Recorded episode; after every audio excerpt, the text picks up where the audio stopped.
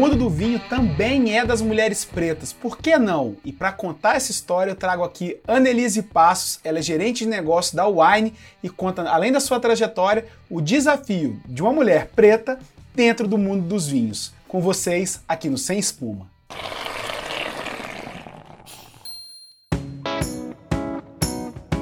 Annelise Passos, obrigado pela sua presença aqui no Sem Espuma. Tudo bem? Maravilhoso, melhor agora bater nesse super papo com você. Pessoal, Annelise Passos, minha amiga, a gente fez faculdade junto na FAESA, Comunicação Social, ela é publicitária como eu, mas ela é especialista em marketing empresarial e produção executiva de eventos.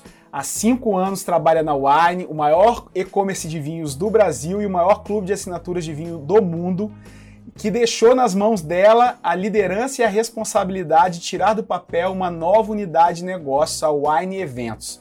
Annelise, eu queria começar nosso papo contando essa jornada sua aqui no Sem Espuma.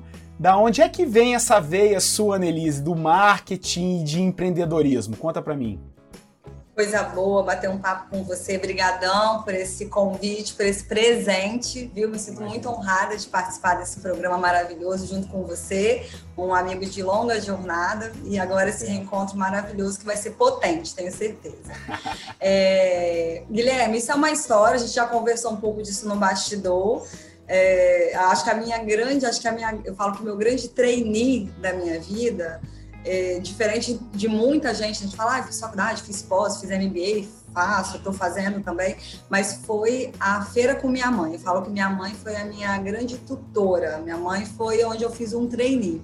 Há muitos anos atrás, eu não vou colocar aqui as datas para a gente não se embolar nessas idades, mas quando eu era bem jovem, vai, com meus 15, 16 anos, a minha mãe é, sempre foi de cozinhar, muito forte na cozinha, no tempero, no relacionamento com as pessoas, a minha mãe resolveu montar uma banca numa feira, sou do interior do, do, do, estado do Espírito Santo, de Colatina. Minha mãe montou uma feira de comidas e coisas que ela fazia muito gostosas. E eu fui, como filha mais velha, sou a filha mais velha, tenho mais dois irmãos, ajudar a minha mãe nessa administração. Então, eu já fazia um treino de administração, finanças, compras, estoque para ela ter os insumos para essa feira. E aí o negócio foi crescendo, a barraquinha da minha mãe na feira, a feira era montada sexta, sábado e domingo, então era uma relação completa, o verdadeiro botando a mão na massa, quem sabe faz ao vivo. Uhum. E aí eu ia com minha mãe, fazia, comprava esses insumos, chegou uma hora que minha mãe falou, Anelise, olha só, não dá mais para você ficar nessa parte de administração do ar-condicionado que não tinha, tá? Que lá tinha, é só de 40 graus. Ela falou: você vai ter que aprender a fazer uma, alguma coisa. É, você faça a parte de doces. Eu falei: mãe, eu sei fazer bolo. Ela falou: então agora oficialmente você é a boleira do meu negócio. E aí, além dessa administração, eu descia, comprava, fazia é, articulação de preço, entendia concorrência. Eu tinha como desafio criar os bolos para minha mãe na feira. Então, durante mais ou menos. Não, mas olha só, qual a idade que você tinha, mais ou menos? Só pra... Tinha de 17 para 18 anos. Tá, aham. Uhum. 18, 19, 20, 21, por aí. Isso aí, que aí com 22, eu, 22 eu entrei na faculdade, entrei mais tarde. E aí minha mãe, eu fiquei esse tempão fazendo esse super trainee, né? O meu Harvard foi esse daí com a mãe. e aí eu vou para essa feira e aí o que, que eu percebo agora depois de adulta, né? Mas o que, que o que, que eu vivia nesse momento na feira com minha mãe, que eu acho que é o que despertou muito em mim essa coisa do marketing da liderança, era lidar com as pessoas. Então, para além de comprar os insumos, cozinhar, montar os bolos, eu queria muito que tudo que a gente fizesse naquela feira fosse vendida. Eu não queria voltar para casa com minha mãe com aquelas comidas todas, ainda mais uma coisa tão perecível. Então eu aprendi a encantar o cliente, eu aprendi a perceber as nuances do cliente, a perceber o que, que ele queria, qual comida saía mais, qual bolo saía mais, qual bolo saía menos. Quando tinha um bolo que não saía, qual era a articulação, qual era o verbo, qual era o grito que eu ia ter na feira para chamar a atenção para que as pessoas conseguissem e quisessem comprar aquele bolo. As gafes, aprender a errar, né? Aprender a lidar com mau tempo, chuva, sol, as gafes. É, eu até te contei essa história. Conta, conta, conta, conta, conta. Fui, fui atender, eu super Zé simpática, querendo ser simpática, simpática, excesso de simpatia, meio esperteza, só que não. Minha mãe veio uma, uma, uma mulher, né, um, um pouco mais gordinha, mais cheinha, a gente pode falar de mulher para mulher. E aí essa mulher chegou e eu falei: Você, maravilhosa, que está grávida, vamos comer aqui esse pedaço de bolo, esse bolo de chocolate tem a sua cara. Ela falou, não, querida, eu não tô grávida. A mamãe falou, então a partir de hoje, você cala a boca, minha filha. Pelo amor de Deus, perceba a pessoa antes de falar. Olha o que, que você está falando, eles vou perder esse cliente. E aí eu já ficava encucada, como é que eu ia pedir desculpa, então eu ia fazer um bilhetinho, não vou te cobrar esse pedaço de bolo. Eu fui aprendendo na prática no ao vivo, né? E numa situação muito familiar que mistura sentimento, né? Nos negócios a gente fala que não pode expor sentimento. Eu falo que isso é balela, tem que ter sentimento sim, porque é aí que o negócio vive. Aprender a administrar aquilo, aprender a entender todas as ferramentas de marketing, de marketing que depois eu fui botar nome na faculdade, né? Na prática e sem espuma. Depois você só pegou a base acadêmica na faculdade e evoluiu, porque para você você conseguia fazer essa relação de comportamento do consumidor direto com a sua história que você tinha vivido. Exato, fazer jornada, né? Aí você entrou na faculdade, aí na casa de 22, 23 anos, não é isso? Quatro anos de faculdade.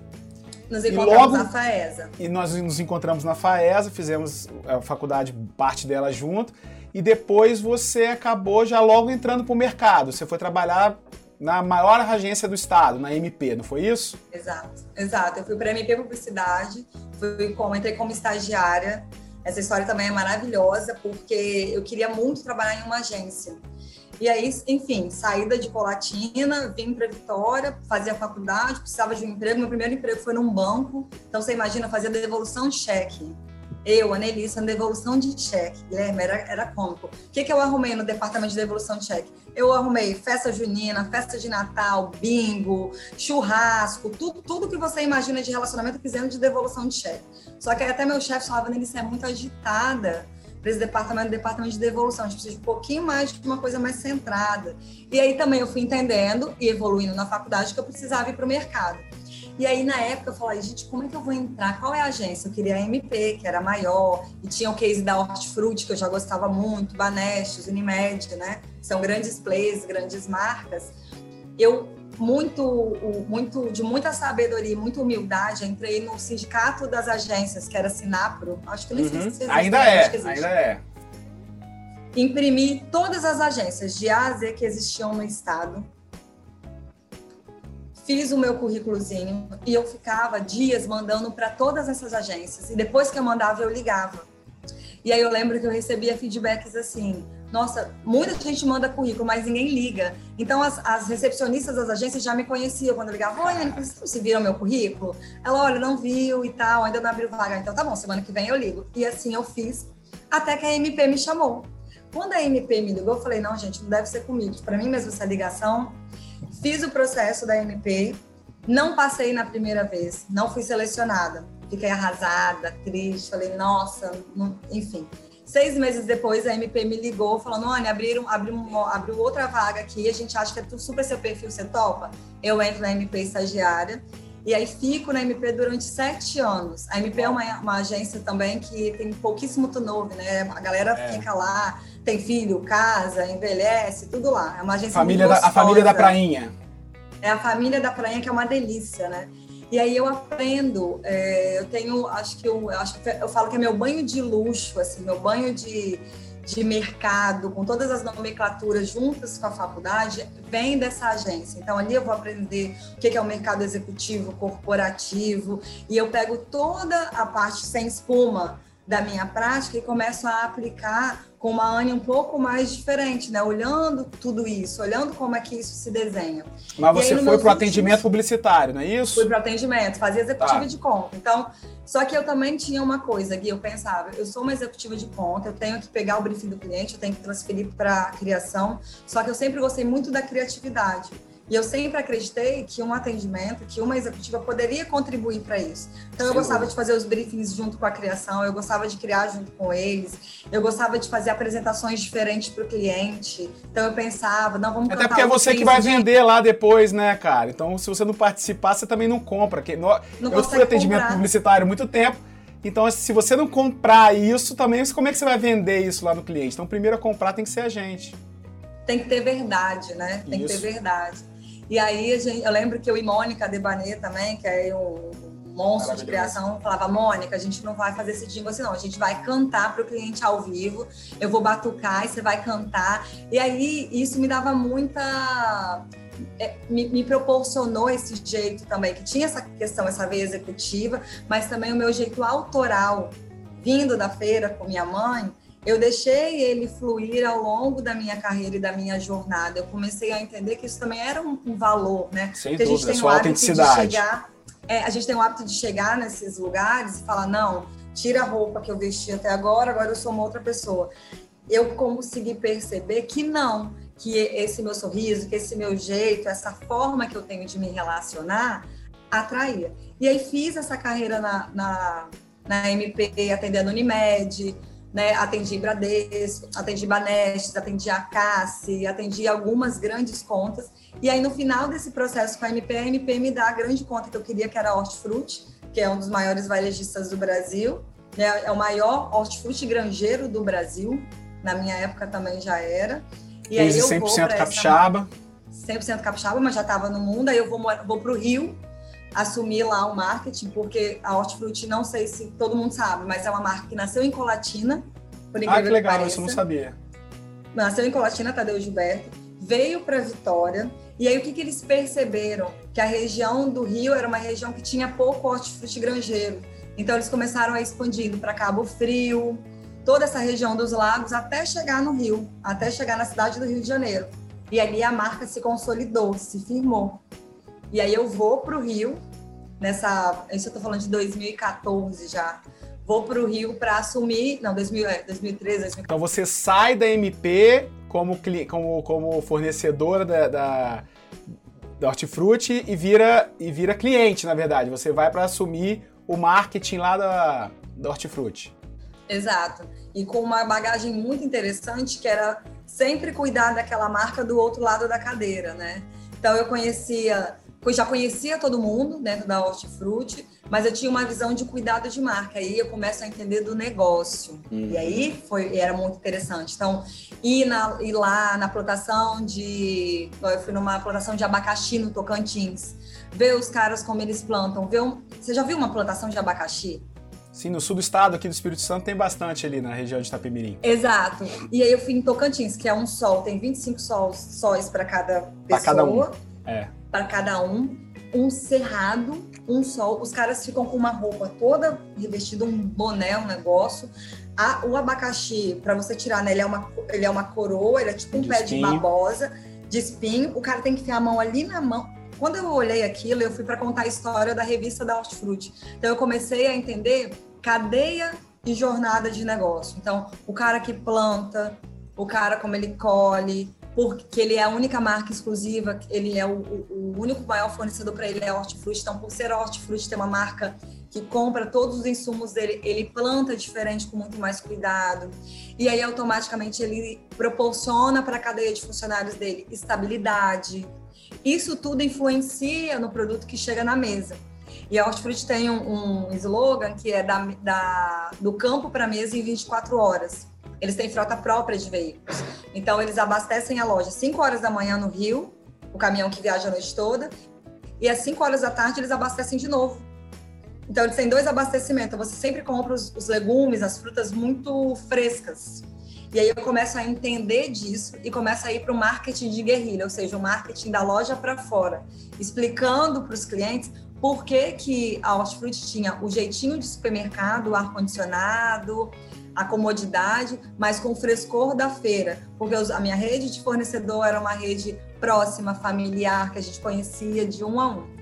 E aí eu consigo trazer um outro respaldo para minha carreira também, que é muito bacana como marca, né? Que na agência você cuida geralmente do brand, da marca, do posicionamento, dessa história toda. Na Hortifruti eu já vou participar de um outro legado que foi muito encantador, que é uma marca, que é um segmento, então você pensa, vender banana, maçã, alface, a gente está falando de toneladas de produtos Sim, que é comum. volume enorme, de, de, de baixíssimo valor é, agregado, na verdade, né? Porque, apesar de ter uma cadeia de valor imensa por trás, mas ela tem um baixo valor agregado.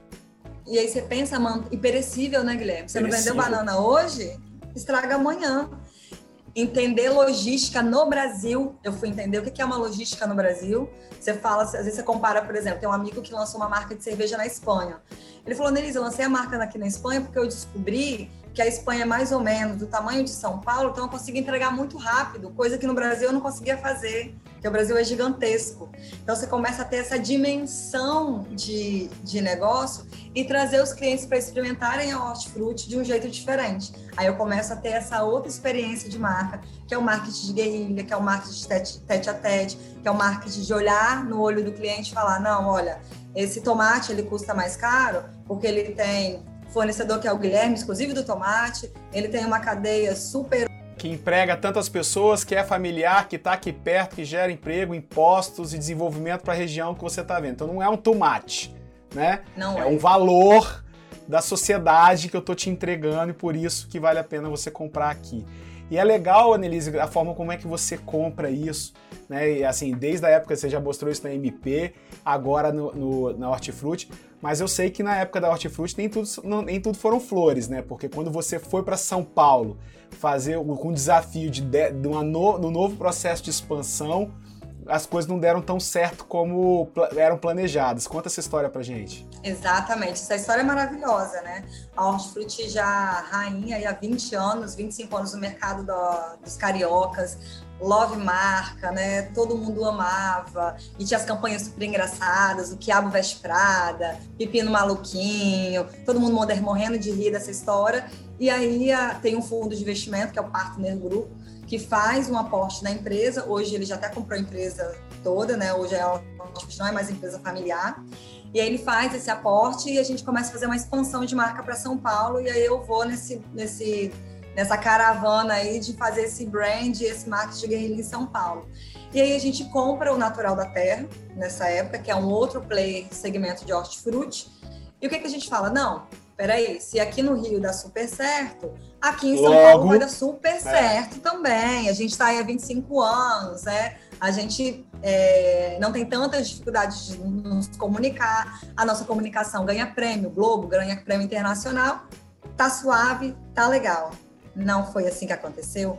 As pessoas, a gente, enfim, pegamos as lojas, envelopamos tudo, quase todas de hortifruti, fizemos altos lançamentos, contratamos blogueiras, influencers, fizemos é, vernissagem diferente para os stakeholders das lojas. Então, ou seja, lançava uma loja em Ipanema, convidava todos os moradores, fazia uma sessão especial. Toda uma estratégia de planejamento detalhada, detalhada com influenciadores, com artistas globais. Pegaram um modelo que vinha funcionando e replicaram ele para São Paulo. Só que o que, que, que, que, que as pessoas de São Paulo falavam? Hortifruti? Mas que hortifruti? Hortifruti do quê, gente? Porque hortifruti para a gente aqui é segmento, tem um em cada esquina. Por que, que o seu hortifruti é diferente? O que, que é esse hortifruti da maçã? E aí a gente ficou tentando fazer com que as pessoas entendessem que a hortifruti da maçã não era um segmento, que era a nossa marca e a nossa marca todo mundo gostava. E ainda para ajudar o paulista, ele tem meio que uma rixa com o carioca, né? Então eles falavam: não, gente, isso aí deu certo no Rio, aqui em São Paulo é outra história. Aqui você tem que ter. O que, que vocês vendem na loja? Ah, a gente vende frutas selecionadas, a gente vende as frutas picadas, a gente tem um atendimento de, de chofé, não, como é o atendimento de manobristas, eles. Tá, mas aqui todo mundo tem. Bem-vindo a São tá Paulo. Tá entendendo. Isso é muito anos 80 pra gente.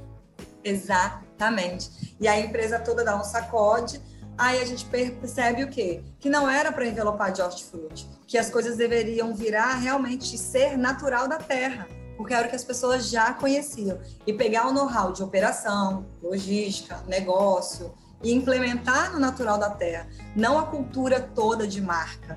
E aí a gente desenvelopa as lojas, volta para natural da terra. Hoje as lojas são natural da terra em São Paulo, Espírito Santo, hortifruti, Rio de Janeiro, hortifruti, e as coisas andam bem. E agora ainda, eu sempre converso com a galera, troco uma ideia, eles estão fazendo agora a parte de delivery, que também não era um forte deles devido à pandemia, que é um, era um negócio de hortifruti granjeiro.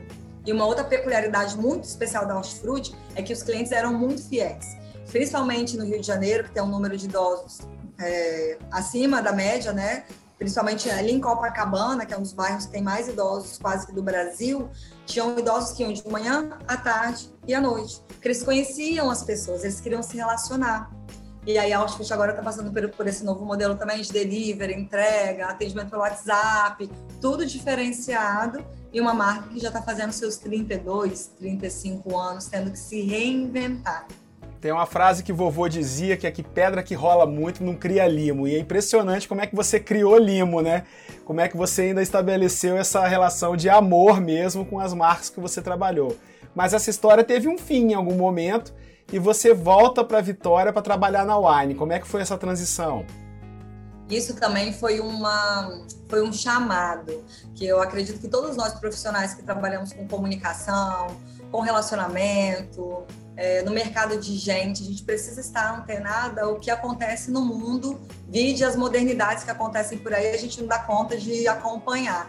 Eu percebi que eu trabalhava num grande varejo, que era incrível, que tinha essa love marca e que tudo funcionava, só que eu estava me sentindo um pouco demodê, coisa também que os profissionais eles não falam, né? a gente não é de assumir muito as nossas fraquezas, outra coisa que eu venho aprendendo a cada dia mais. Eu comecei a perceber que eu não estava muito na crista da onda da modernidade, é, dos aplicativos, das interações, da venda e da compra via e-commerce. E aí eu começo a me interessar muito por esse mercado e-commerce.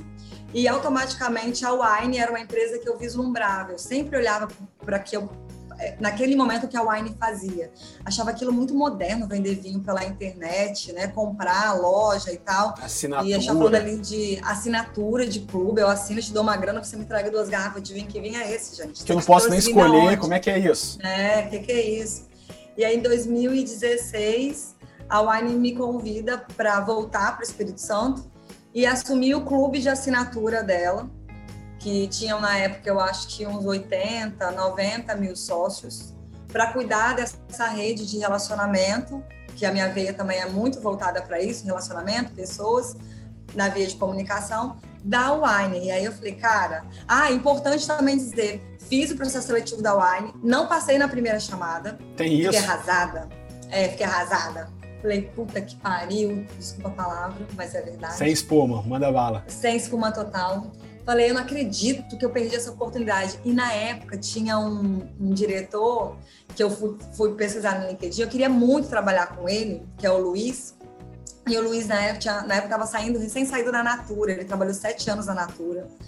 Era um cara que trabalhava, misturava muita parte de engenharia com a parte de comunicação, sensibilidade e relacionamento. Então eu falei, gente, eu quero muito trabalhar com esse cara. Esse cara, é, para mim, era o supra-sumo.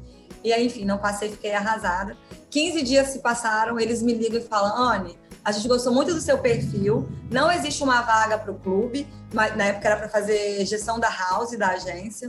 É, a gente gostou muito do seu, do seu perfil, você quer vir e assumir o clube? Eu falei, gente, você nem quer esse clube não, mas eu vou, vou fazer o que tiver que fazer. E aí volto do Rio de Janeiro para Vitória para tocar isso. E aí também tem uma coisa muito interessante, quando eu cheguei na Wine, era um, marketing gigantesco. A Wine na época tinha um marketing de quase mais ou menos 50 pessoas, muito diferente dos marketings que a gente conhece aqui e hoje até em São Paulo, de grandes companhias, né? E muita gente nova. Guilherme, eu tomei um tapa, porque eu estava no meu auge dos meus 30, 33, 34 anos, eu falei assim, gente, eu vou chegar lá na Wine, eu vou arrasar, né? Eu já tenho experiência no varejo, trabalhei em agência, eu vim de São Paulo, eu fiz fusão de marca, sou maravilhosa, sou incrível, eu vou arrasar. Tá passando um helicóptero aqui, tá? E aí, e aí é, eu tomo um tapa, porque a galera era muito moderna, era muito ágil, eles usavam ferramentas que eu não tinha, não tinha escutado, não trabalhava de envio de, é, envio de e-mail, envio de SMS, de conversão, de planilha de acompanhamento, de inbound, outbound, funil inbound, de venda, é, vai funil lá. de venda, conversão e assim todos os termos eu falava, gente. Uhum, eu tô acostumada a vender mexerica fresca, calma aí, não é assim não. Banana, gente, pera aí, me respeita, respeita a minha história. Não, ninguém respeita a minha história. E a, a Wine também tem uma coisa que é maravilhosa ela fala: aqui está o projeto, voa borboletinha. E é isso, tem coisas boas e ruins. É, ruins, porque a gente está acostumado também com o processo. Eu vim de uma agência igual a MP, que acho que a MP na época era uma das três agências do Brasil que tinha ISO de qualidade, processo. Então eu estava acostumado com briefing, com public manager, com orçamento, todos os processos. Aqui eu entro, então, aqui eu saio, né? É diferente. Eu chego num lugar que fala assim, não, olha, olha só, como você vai fazer? Se é no caderno, se é na planilha, se é no sistema, se é na sua casa, pouco importa. Contanto que no final do mês tem o resultado, a gente está tranquilo. Pode até tomar uma taça de vinho, tá na hora do trabalho, fica super à vontade. e eu vim, e eu tinha vindo também da Hortifruti, que era uma empresa extremamente conservadora. E eu tomo aquele tapa, aquele sacode. E aí tem a, a, e, aí tinha o diretor, que eu consegui trabalhar com ele, o Luiz, que é um cara formidável, maravilhoso, que usava do vocabulário dele 80% em inglês, 20% em técnicas e ferramentas novas de marketing. Então eu não entendi absolutamente nada, eu ia para as reuniões anotar, eu traduzia o que ele falava na parte de inglês. E a outra parte eu pedia, pelo amor de Deus, o que, que vocês estão falando, gente? Para onde é que aperta o botão? E aí eu sofri acho que uns oito meses ia conversava, falava. Aprendeu um novo idioma, talvez. É, aprendi, aprendi a força, a forceps, passei meses estudando inglês, que não adiantava nada, porque eu estava tão ansiosa, treinava para falar quando eu ia falar, ele falou, falando, ele falou, melhor não.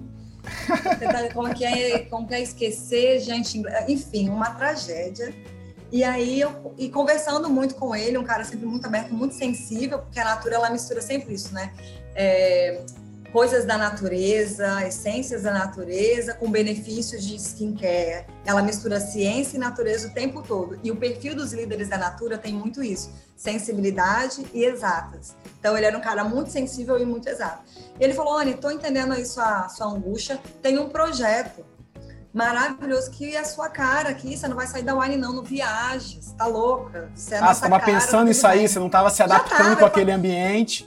Falou, isso aqui não é pra mim, não. Vou embora. Eu falava, gente, olha só, tem condições de eu continuar aqui, eu não consigo entender o que vocês falam. Comunicóloga, né? A gente aprende muita coisa vindo, né? Vamos lembrar da história. Vim da feira com minha mãe, aprendi a conversar, aprendi a ler perfis, a ler comportamento de venda, aprendi a vender, fui para agência, aprendi nomenclatura. Chego depois de 15 anos no mercado, me sentindo é, não é, não pronta para assumir aquilo. E aí eles me falam, não, é de você mesmo que a gente precisa ter um projeto aqui para você. Tem um projeto que é o Wine Events, é, que a gente vai lançar, a gente precisa lançar e você que vai lançar esse projeto. É um projeto de venda por relacionamento. A gente quer que pessoas, né, produtores de eventos, cerimonialistas, comecem a vender vinho através de um aplicativo, como se fosse uma venda direta Natura e Avon. Você topa? Falei, pode me dar que eu quero então, fazer. na verdade, você partiu de uma hipótese. Não tinha mais nada do que uma hipótese para que você pudesse desenvolver esse trabalho. Tinha um caderninho anotado o projeto, um DRE que mostrava que o projeto ficava em pé, é, com todas as despesas e tudo mais. E olha, é isso daí pode começar. E ah, Boa sorte. Lembro, você tem um mês, tá? No, daqui a um mês a gente precisa fazer um kickoff aqui com as pessoas que vão liderar esse projeto, com a equipe de venda que você escolheu, com a apresentação, o aplicativo, tá? Tem que estar tá funcionando. A gente tem um beta aqui, tá? Tá aqui tá o beta. A empresa é essa daqui, você liga e vai lá borboletinha. E aquilo fez total sentido para mim. Apesar de não fazer sentido, fazia sentido. Por quê? Eu entendia minimamente de relacionamento de pessoas e de como vender coisas. Eu não entendia do negócio. Isso é muito importante, porque a gente muitas vezes acha que você só pode fazer uma coisa se você entender de A a Z daquele assunto. Pura mentira. Se você tiver alguns KPIs, se você tiver estrutura, conhecimento, pelo menos, né, do básico, quando a gente fala de negócio, que é conta, comunicação e relacionamento, o produto ou o serviço, você vai estudar e vai encaixar mediante isso. E foi exatamente essa potência que eu usei. Eu sabia que eu sabia me comunicar, eu sabia que eu sabia me relacionar e eu sabia que aquele projeto ele tinha um storytelling. Ele tinha um início, meio e fim, ou seja, Nossa, em, quatro um em, em, em, três frases você já falou quatro palavras em inglês, então peraí, você já aprendeu. Cuidado com a espuma, Annelise. Praticamente eu tô aqui uma fluente, querida. Bota aqui no meu tradutor uma frase e grava, tá? E aí foi, foi muito bacana porque eu falei, cara, como é que eu vou começar? Eu não vou começar de nenhuma técnica aqui de um livro de marketing robusto.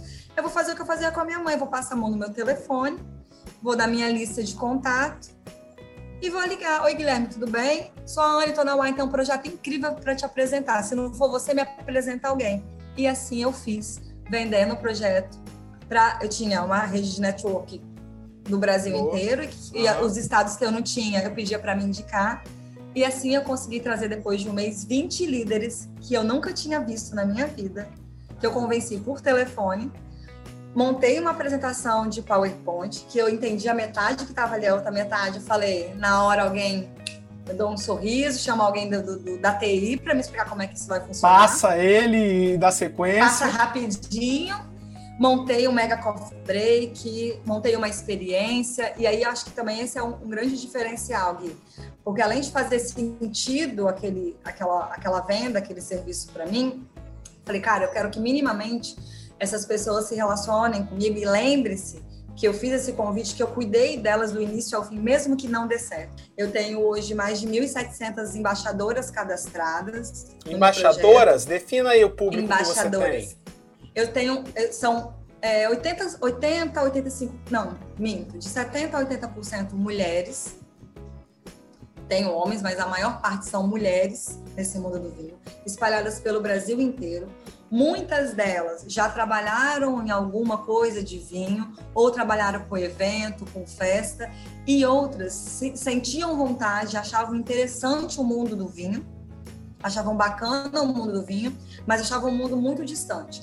E ainda assim tem uma gama de mulheres que são é, aposentadas, são ex-gerentes de banco, eu tenho gente que trabalha com gastronomia, influencer, gente que vende roupa, lingerie, gente que vende comida. Eu tenho pessoas diversas, porque a, a premissa do projeto é: você está precisando de uma grana extra, você tem vontade de se relacionar com pessoas, gosta de se comunicar e entende que o vinho pode te ajudar nisso, então vem fazer parte de ser uma embaixadora Wine Events. Mas eu queria te perturbar em uma outra frente, porque assim, Annelise, você de todos os exemplos que você trouxe aqui pra gente de carreira, da sua jornada, você mostrou que desde quando você era criança pequena, lá em Colatina, fazedora de bolo e pagadora de mico com mulher grávida, que não era grávida, era gorda, é você você se tornou uma especialista em gente.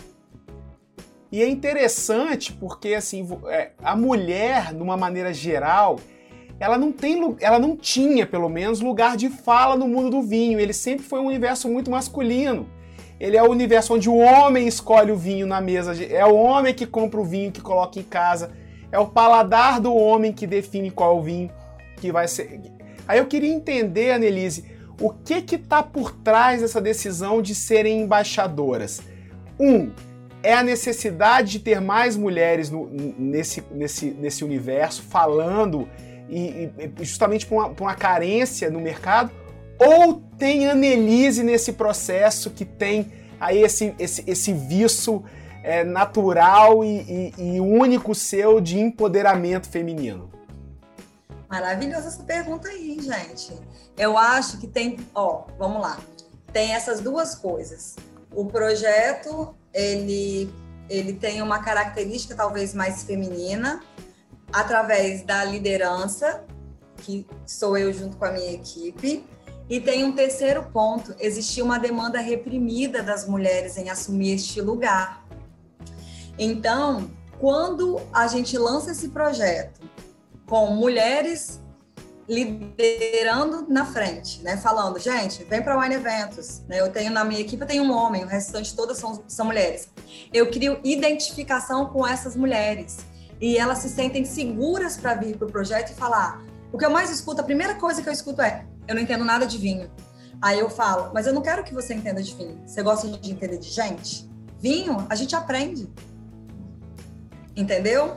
E aí isso se torna, foi orgânico, foi gradativo, foi não foi mídia pensada, estruturada de forma estratégica para eu atrair mulheres. Automaticamente a gente atraiu mais mulheres e eu acredito que isso tem muito a ver com a liderança. Por quê? Como você bem disse, o mundo do vinho, ele além de ser um mundo, mundo né, muito é, machista, heteronormativo, branco, controlado. Só que se você pegar na história do vinho, o vinho nasceu no Egito, nasceu com os pretos, tem uma história toda vitivinícola ancestral que ela foi descaracterizada e aí os europeus foram lá criaram também a sua forma e, obviamente, com muita força, muita potência, muita qualidade, profissionalismo, conseguiram é, disseminar a história a cultura, do vinho. É. Exato. Da forma como chega... eles queriam. Exato, aí chega Velho Mundo, e quando a gente fala de Velho Mundo na Europa, e Novo Mundo, que a gente tem aqui a, a América Oceania. do Sul.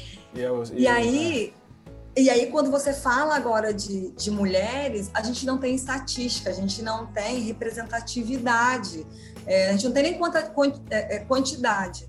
Quando, e aí tem uma coisa muito importante do projeto e muito linda, que é o vinho, agora, através desse projeto da Wine Events, a gente consegue não só levar a segunda, a terceira ou a primeira renda para essas mulheres, mas a liberdade financeira e um lugar de fala para elas que até então não era é, possível, não era previsto. E atrai até outros homens que tem uma coisa muito interessante. Olha, olha, eu vou completar esse pensamento, mas olha que interessante. Tem algumas embaixadoras que relatam que às vezes elas têm grupo, por exemplo, com profissionais, profissionais de profissões um pouco mais escaladas, médicos, advogados, diretores. E aí elas vão lá no grupo de WhatsApp e falam: olha, chegou aqui pra gente um italiano da região, da denominação de origem XPTO, acho que é a cara de vocês, quem quiser pode me chamar. E aí eles vão no grupo, ah, eu quero uma caixa, outra caixa. Só que eles vêm no privado com ela e falam, ah, é porque eu não conheço muito dessa uva, você poderia me explicar? Os caras não se expõem na dúvida, coisa que as mulheres fazem tranquilamente. Então, o, o projeto ele tem essa cara. É bom, gostosa, eu gosto de vinho mais suave, né? É isso, a gente não tem problema de falar. E, aí, e, eu, e, a gente carrega muito essa característica na Wine Events. Se você não sabe, a gente vai compartilhar conhecimento. Porque ninguém sabe de tudo, obviamente, né, Gui? Tem pessoas super estudiosos, estudiosos, enólogos, pessoas que vivem desse mundo, que sabem pegar um vinho, sentir o aroma, falar que tem duas notas de madeira, quatro meses de carvalho francês, anis estrelado e um toquezinho de amora valoradíssimo e a gente tem esse público também. Só que a gente está falando de um público no Brasil, a média, você sabe quanto que consome um europeu per capita para um brasileiro de vinho? Não. Tem noção? Quer chutar? Não, Quer chutar não. quanto que. Não? Hum, não tenho ideia. Um europeu consome, 40, em média, tá? 40 litros ano por pessoa de vinho. Ok. Uma garrafa por semana. Por aí. O brasileiro consome em torno de 2 litros ano. Entre eles estão sangue de boa, cantinha da serra. Garrafão de 5 litros, aquele que você serve assim. Quem nunca, amor? Quem, quem nunca, nunca, né? É, quem nunca, quem nunca. Então, a gente está falando de um oceano, né? Uma outra ferramenta de marketing. Você fala um oceano azul aqui no Brasil, quando a gente fala de vinho. Então, por que, que as mulheres não podem assumir esse lugar? Por que, que as mulheres não podem compartilhar esse conhecimento e atrair outras mulheres? Que isso também é muito legal. Eu falo, gente, imagine quantas mulheres gostariam de estar aqui vendendo, falando. E tem uma outra coisa incrível: dá acesso. Quando você chega com vinho, com espumante, com um frisante, com champanhe, com um prosecco na casa de alguém, quem não se sente especial? Quem não gosta de postar uma foto aqui, ó, fazendo um carão com uma taça? Isso dá acesso. Então, o nosso projeto hoje, ele dá acesso a essas mulheres. Aí, se a gente for falar aí de psicologia, comportamento, a gente fala de, né, de quanto que isso traz para elas uma noção, poxa, eu posso vender o que eu quiser, eu posso estar aonde eu quiser, eu posso ter acesso ao que for, eu posso fazer qualquer coisa desse meu negócio, porque eu também entendo disso. E aí, automaticamente, a gente faz uma cadeia, óbvio, de lucro para o wine, de negócio, mas um negócio saudável e que tem o que todo mundo fala muito, que é o propósito. Né? No final das contas, a gente consegue fazer sustentos familiares, empoderamentos, educação e levando para o Brasil um conteúdo que é muito restrito da elite. Né? Eu não quero saber, é o que o fundador da, da Wine sempre falou, não quero saber se você vai tomar aqui na taça de vidro, no, copo, copo, de, de requeijão. requeijão ou na taça de café. Eu quero que você seja feliz, meu amigo. Eu quero que você festeje e que eu possa te dar a oportunidade de comprar um produto com bom custo-benefício, com um sabor que você ache ok e que você seja feliz no seu encontro amoroso, afetivo, festivo, seja o que for. Então, esse é o tom do nosso negócio, entendeu? Que maravilhoso. Eu, eu gosto de ouvir você falando sobre nosso negócio numa empresa que tem como sócio a Bíblia Diniz. Entendeu? É... Eu e Bibi, eu e Bibi, a gente é assim, ó. Isso é maravilhoso. E eu fiz aquela pergunta anterior porque a perturbação me veio quando eu li o seu LinkedIn. Tem lá uma frase que eu vou ler ela aqui que tá assim: lá você diz, eu vou abrir aspas. Apaixonada pelo propósito de contribuir para projetos que transformem a vida e a sociedade em possibilidades de negócios saudáveis, rentáveis e, acima de tudo, felizes. E assim, negócios felizes é, uma, é, é talvez uma expressão que eu nunca tenha ouvido. Defina isso para mim, Annelise. Porque, assim, eu posso. Eu vou, desculpa interromper você, você a, a minha percepção te ouvindo é que você pegou um limão que era essencialmente vender, ah, cara, traz lá aquela aquela, aquela pessoa que toma conta de casamento ou de batizado e tal, e vamos tentar fazer um sistema de venda direta. E você criou um sistema de empoderamento feminino. Isso é um negócio feliz? É um negócio muito feliz, porque é uma coisa também que eu aprendi lá no meu trainee executivo com minha mãe que mesmo diante das dificuldades que a gente tinha lá, da chuva, do sol, da barraca, aquela confusão de montar barraca numa praça pública é um inferno, gente. É um inferno, não é bom, não é bom. Mas a gente era feliz. A minha mãe, ela tem esse dom de fazer, vamos fazer, vamos fazer feliz, vamos fazer, vamos colocar uma música quando a gente vai cozinhando. Não precisa ser pesado, não precisa ser fardo, porque a vida já tem os seus desafios. E aí eu fui meio que carregando isso é, como um fundamento da minha vida. Quando eu chego na MP, a MP tem uma missão que eu não sei se é a mesma ainda, mas eu me recordo que era ser feliz e fazer os nossos clientes felizes com o resultado do nosso trabalho. E aí isso para mim era um DNA, que o Pierre falava isso que é maravilhoso. O Pierre era, era, era, o diretor da gente, chegava final do dia com uma, uma canequinha de cachaça falava, toma aí, toma um pouquinho para você dar uma desestressada. E ele falava: não dá para a gente falar aqui de criar uma campanha publicitária se você está com a cara amarrada no computador, se você não tem tesão para fazer aquilo. Então, é, e eu fui descobrindo também, cada vez mais, e venho me descobrindo, porque estamos no processo, não cheguei nesse fim ainda, espero ter muitas descobertas felizes da minha vida, que pessoas é algo que me motiva, me dá energia, me retroalimenta.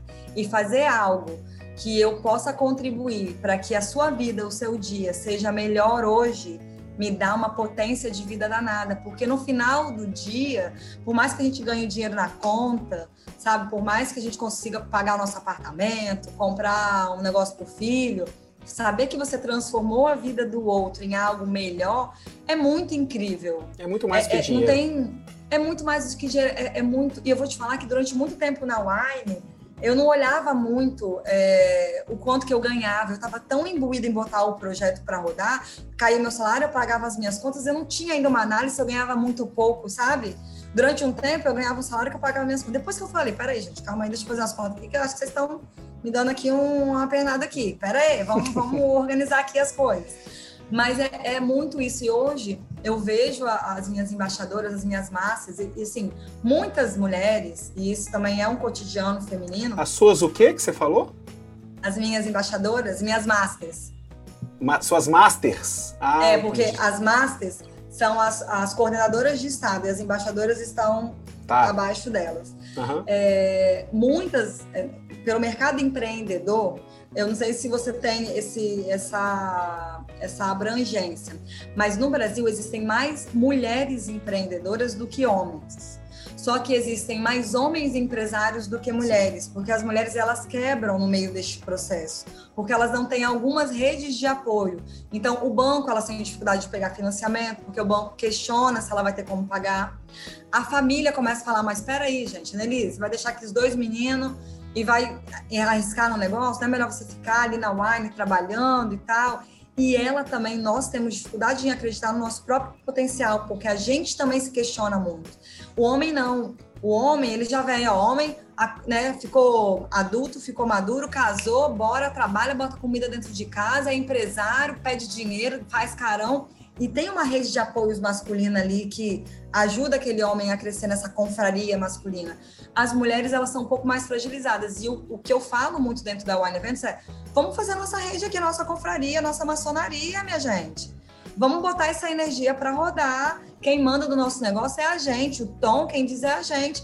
E, e, quem não gostar, a porta da rua, serventia da casa. Vamos, vamos, vamos fazer esse negócio ser o nosso melhor negócio. E no, o nosso melhor negócio tem carisma, tem alegria, tem respeito, tem dificuldade, tem relação. A gente carrega a caixa, a gente monta evento, aparece linda para fazer uma palestra tem a relação, mas tem o, o encantamento, tem o entregar para o outro e falar, cara, eu resolvi o problema do Guilherme. Que massa, cara, que foda. esse é o meu propósito, entendeu? Então agora eu vou te fazer mais uma perturbação, porque aqui é o sem espuma e é assim que a gente funciona. Annelise, você tem uma capacidade nata, o seu sorriso ajuda você a liderar, você tem uma bagagem muito interessante, que assim, é, é, é uma base muito sólida que faz com que essa liderança seja nata, seja espontânea. Então, assim, você, você é, é, é uma liderança por exemplo, é uma liderança por carisma, é uma liderança por afeto, é o que há de mais moderno e mais interessante no mundo da liderança. Só que você também é liderada. Você faz parte de uma cadeia né, de, de, de gerência, de diretoria, de board, qualquer nome que tenha isso. E, ou seja, tem gente acima de você. Como é que tá esse universo é, é, é, feminino daí para cima, Annelise? Assim, é, é fácil conviver com que é, eu, onde assim, como é estatístico, eu posso, eu posso apostar que seja uma maioria ainda masculina. Como é que é Annelise com esse sorriso e essa espontaneidade numa mesa de diretoria da Wine? Olha, é minimamente desafiador tá? Minimamente, eu vou tirar aqui por baixo. É, acho que lá na Wine ainda é, eu aprendi muito isso e aprendemos juntos é, qual era o meu lugar de fala também dentro da companhia, dentro das mesas, dentro dos espaços. Tem até alguns estudos que falam muito como os espaços eles repelem o corpo da mulher negra, né? Isso é, é, é, é um outro estudo extremamente interessante. Os lugares, você chega, as pessoas falam, mas você Trabalha com vinho? Como? Não é cosmético, é roupa, lingerie? Não, amor, é vinho mesmo. É aqui esse champanhe, é isso mesmo. Mas lá dentro da Wine, foi, é, é, obviamente, né? Eu trabalho num fórum de gerência com a maior parte homem, masculina, branca. A menor parte somos mulheres. Acredito que eu acho que tem hoje, acho que eu Acho que eu sou a única gerente, acho que eu sou a única gerente negra, né, preta da, da companhia. Aí a gente tem outras outras denominações aí que a gente fala de entre cor, mas é um desafio para eles e é um desafio para mim. Durante o, o, o, início, confesso que eu tentava muito e, e demorei a entender esse processo. Às vezes eu tentava um pouco mais de padronização. Eu falava, gente, eu não posso rir tanto, porque a mesa executiva não tem muito sorriso, tem que ser mais dura. Não, agora eu vou botar uma roupa mais cinza. Até que um dia eu falei, gente, foda-se, essa aqui sou eu. E aí, quando essa chave de empoderamento também entrou em mim, eu acreditei nisso, e obviamente o espaço da Wine me conduziu, de alguma forma, as simbologias me ajudaram nisso, eu comecei a usar muito mais cor, muito mais batom, muito mais brinco, muito mais espontaneidade. E hoje a Wine não só me entende né, como gerente de negócio que toca essa unidade, mas também como uma pessoa influente que ajuda a tomar decisões de outras decisões que têm a ver com diversidade, com mulher, com projetos, com o olhar das pessoas negras. E foi uma conquista, não foi algo desenhado, não estava ali na cartilha de atribuições. Eu fui conquistando os meus espaços e falando, galera, olha só, vocês já me interromperam cinco vezes na reunião, não consegui falar, vão, deixar, de, vão deixar de terminar.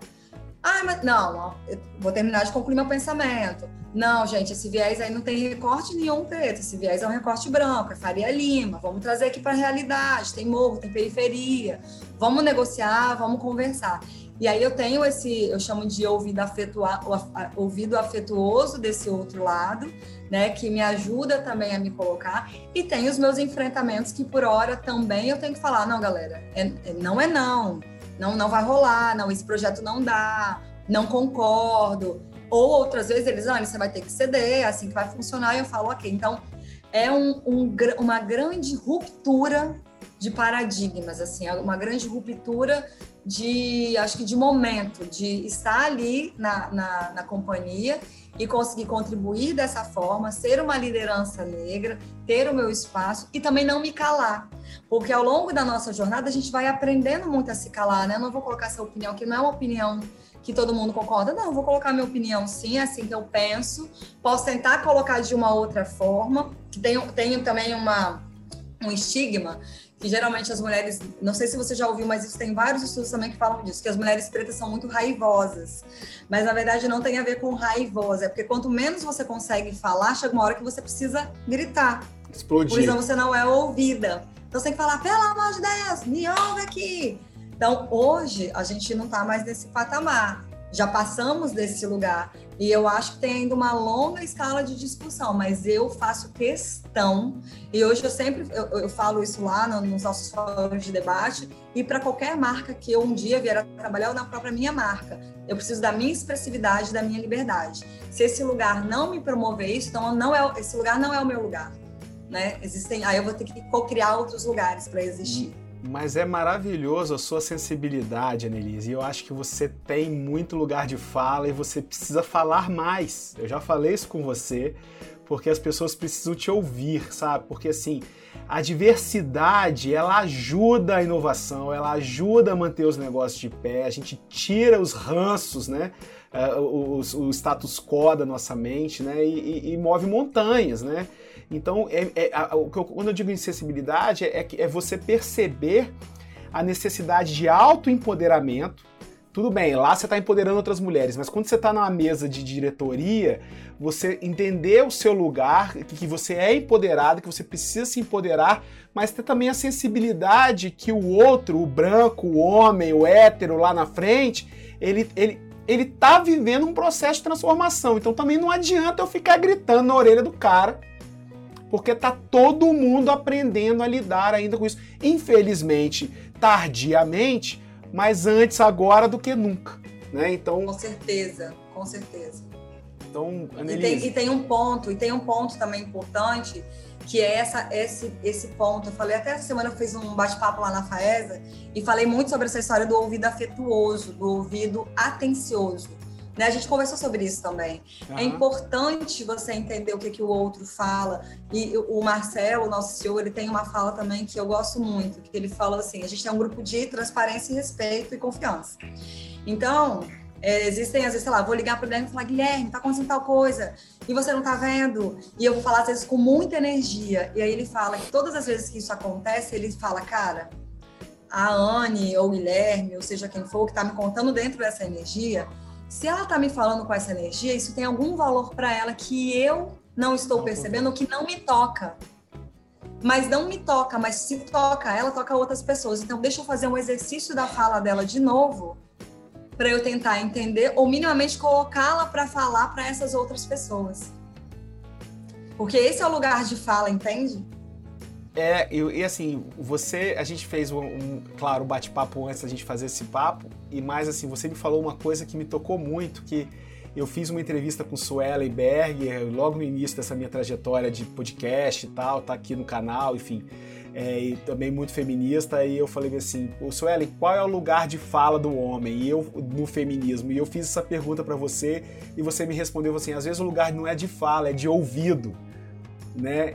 Isso assim, cara, eu falei, nossa, que coisa interessante. Eu queria dividir isso aqui com nossa audiência aqui, pra gente começar a terminar o nosso papo aqui, porque senão a gente vai estender aqui ah, o YouTube, é... senão o YouTube não dá conta da gente não, Annelise. ah, então assim, aos homens que nos escutam, nosso lugar às vezes não é de fala, é de ouvido, né? Então, Ana, eu queria te agradecer muito pela sua presença aqui, por você compartilhar essa história, vários insights várias coisas que, assim, que motivam é, é, a, gente olhar diferente para os nossos negócios por outros viés, não às vezes pelo DRE que você recebeu e a folha em branco, mas assim, o que, que eu posso fazer além do que me é programado, entregando o que eu tenho de valor, o que eu tenho de sensibilidade para o mundo dos negócios. E essa, sem dúvida nenhuma, é uma fórmula muito acertada e não tem como dar errado, como não deu errado aí nessa sua trajetória. Última pergunta, Anne, o futuro, o que te reserva? Olha, Guilherme, eu acho que o futuro me reserva, tá? muito, espero que muitas coisas incríveis, mas eu quero muito trabalhar e, e aperfeiçoar essa questão das mulheres pretas com seus enfrentamentos visíveis e invisíveis no mercado do vinho, né? Eu quero entender isso, eu quero ajudar, eu quero ser ponte, eu quero ser ouvido dessas mulheres, eu quero conseguir traduzir, saber onde elas estão e contar para outras meninas pretas que elas podem ser o que elas quiserem e por que não serem sommeliers, serem, serem mulheres de negócio do vinho, serem mulheres que podem, sabe, ser o que elas quiserem. Meramente consumidoras, não é isso? Exato, exato, exato, que elas podem tomar o vinho delas. Eu quero muito trabalhar com essa coisa. Hoje já estar aqui, a, a Carol que trabalha comigo está aqui em casa hoje, a gente falando disso, eu quero montar projetos que sejam e conectem pessoas para eu falar, gente, você pode, e principalmente para o público preto, para o público negro, que tem tantos embates sociais aí de uma cultura né, histórica, trágica, eu quero levar um ponto de fé, esperança e possibilidade que dá para transformar sim, e eu, o que eu puder fazer para ajudar, eu quero ser essa ferramenta, fio condutor, para deixar um legado para esse mundo que a gente precisa para os nossos filhotes. Eu não tenho, não, mas sei que você tem duas, então, mas eu quero contribuir muito para isso. É isso aí, eu tô maravilhado de ter esse papo com você. Vou botar minhas filhas para ouvirem você e falar assim: ó, oh, tá vendo, filha? Segue essa menina aí porque ela brilha, eu queria que você brilhasse igual a ela. Tá? Anne, obrigado pela sua presença aqui, tá? Sucesso na sua jornada e mantenha ela sem espuma como sempre foi, tá bom? Sempre, pode contar comigo. Brigadão por esse bate-papo. É, parabéns por esse projeto. Você é um cara também encantador, muito diferente de muitos homens de negócio, muito sensível, muito com esse sorriso que cativa, que atrai, que dá vontade de bater papo, tomar cerveja, tom, comer churrasco, tomar vinho. Continua assim, que sua trajetória também é brilhante. Você é encantador. Obrigada para todo mundo que ouviu a gente. Pessoal, obrigado aí pela audiência. Um abraço, tchau.